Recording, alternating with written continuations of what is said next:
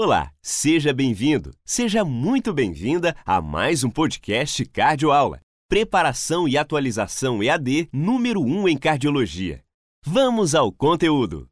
Vamos continuar falando sobre DAC crônica, a parte de diagnóstico e ainda no estudo da anatomia coronariana, só que agora nos métodos invasivos. E o principal deles, a cineangiocoronariografia, tá? o CAT. Então, esse método permite a avaliação da aterosclerose, do espasmo coronariano, presença de pontes miocárdicas, anomalia coronariana, doença de Kawasaki e dissecção primária da coronária.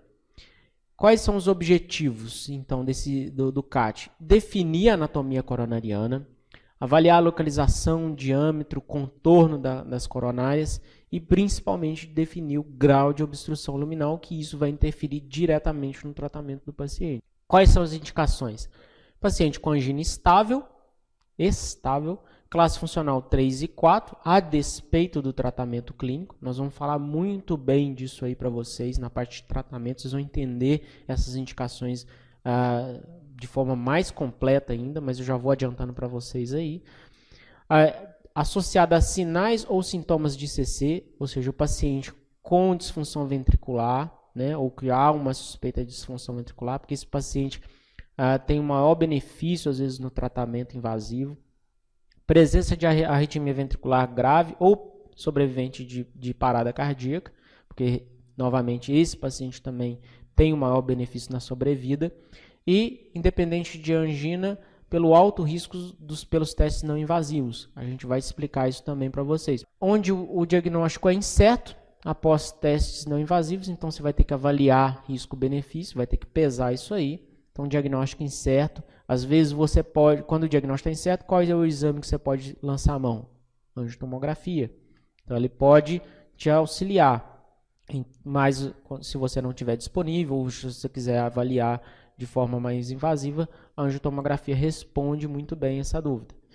Impossibilidade de submeter a testes não invasivos, então por incapacidade física, doença, obesidade, aí você o que sobra para você avaliar o paciente realmente é só o cateterismo que você consegue analisar. Então é uma indicação. E profissões de risco, quando você precisa realmente de um diagnóstico preciso. Vias de acesso. O CAT pode ser realizado tanto pela via braquial, radial e femoral. Vamos falar cada uma delas. Braquial, praticamente em desuso. Praticamente em desuso. Quem utilizava muito essa via braquial é o Dr. José Eduardo Souza, lá no Dante, ele fazia essa, essa, essa via, só que hoje em dia praticamente não se faz a maioria por via radial e por via femoral, que é feito lá no Dante. Vantagens: um catéter para opacificação das coronárias e do ventrículo, ou seja, você usa um catéter só para fazer o exame, com menor custo. Ah, o reparo vascular da artéria sob visão direta, então a chance de complicação vascular é muito menor. E o paciente já sai do exame andando. Desvantagem: é difícil de aprender, já é uma técnica mais elaborada, precisa dissecar a artéria braquial, então não é uma, uma coisa tão simples é, e impossibilidade do uso pelo, do mesmo acesso por várias vezes. Então não dá para poder, o paciente precisa fazer um CAT, depois precisa fazer o outro para poder implantar um stent.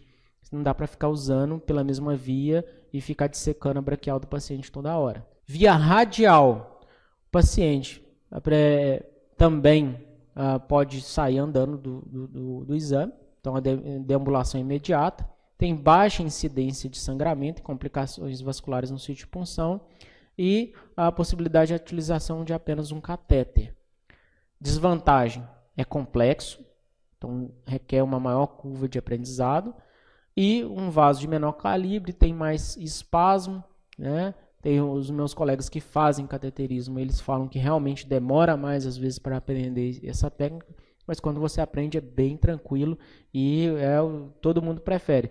Principalmente o residente quando está passando lá no, no, no, instituto lá, que ele passa no, no cateterismo, na hemodinâmica, e tem que tirar a, os introdutores da via femoral, e quando chega a via radial, que vem com uma pulseira que você vai tirando, desinsuflando ela, é bem mais tranquilo.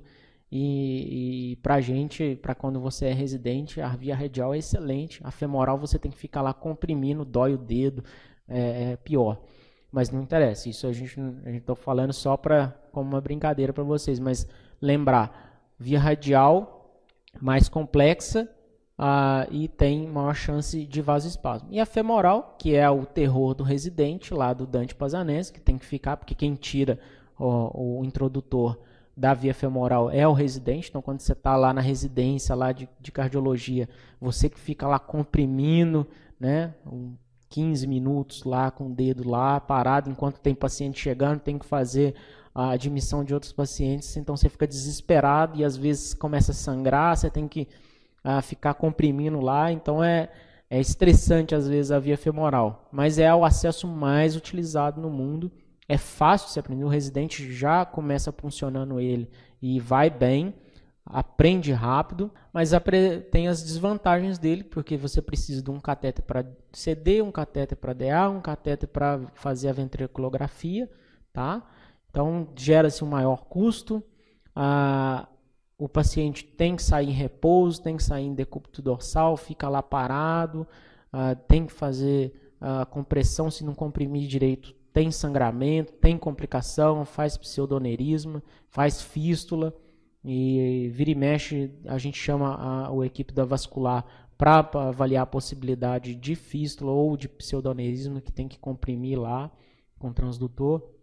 Então é um exame que, apesar da facilidade, tem essas desvantagens. E em relação aos grandes estudos em relação às vias de acesso, eu destaco esses dois, o Access, com a comparação dos três acessos, radial, braquial e femoral, e mostrou o acesso radial com menos complicações no sítio de punção e o tempo de procedimento e consumo de material foi semelhante nos três grupos.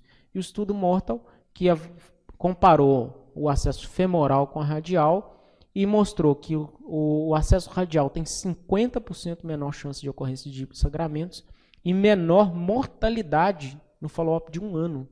A partir desse estudo, o acesso radial passou a ser difundido, porque é um acesso que impactou em mortalidade.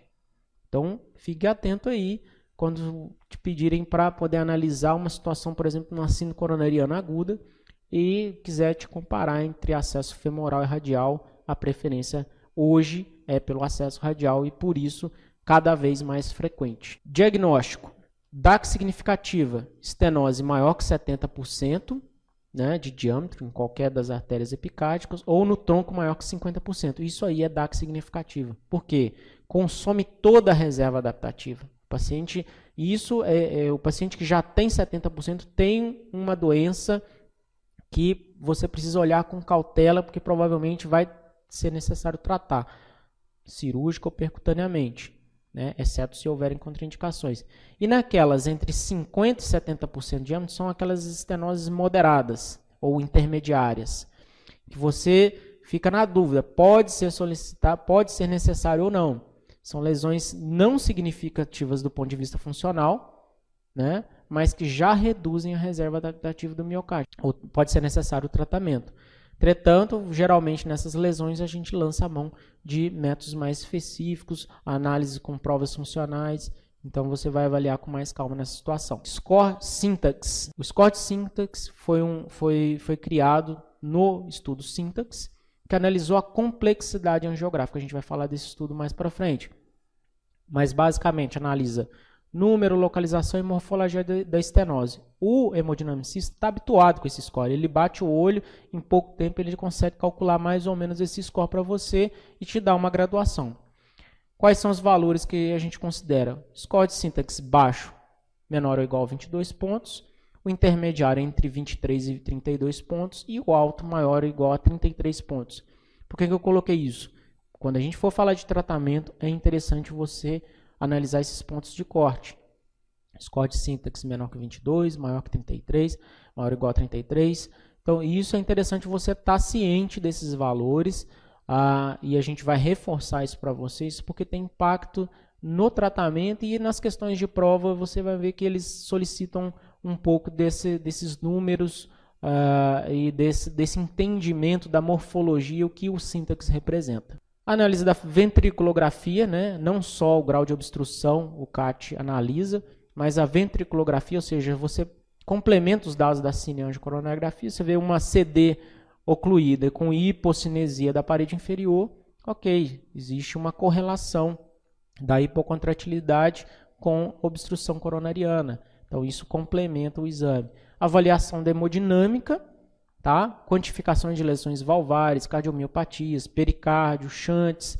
Então é interessante às vezes você avaliar pela, uh, pelo CAT, você consegue avaliar, por exemplo, uma insuficiência mitral. Você não consegue quantificar tão bem quanto a ecocardiografia, mas você consegue analisar e ver que, por exemplo, tem uma insuficiência mitral, tem uma estenose mitral. Isso é importante também. E é isso, gente de CAT, o que é interessante vocês saberem isso, e mais para frente a gente vai analisando uh, os detalhes com calma, tá bom? Muito obrigado. Qualquer dúvida a gente está à disposição. Grande abraço. E aí, quantas dicas úteis você tirou deste conteúdo? Inscreva-se nessa playlist agora e se inscreva também no nosso canal no YouTube para vir aulas completas. Basta buscar lá por playlist Cardioaula.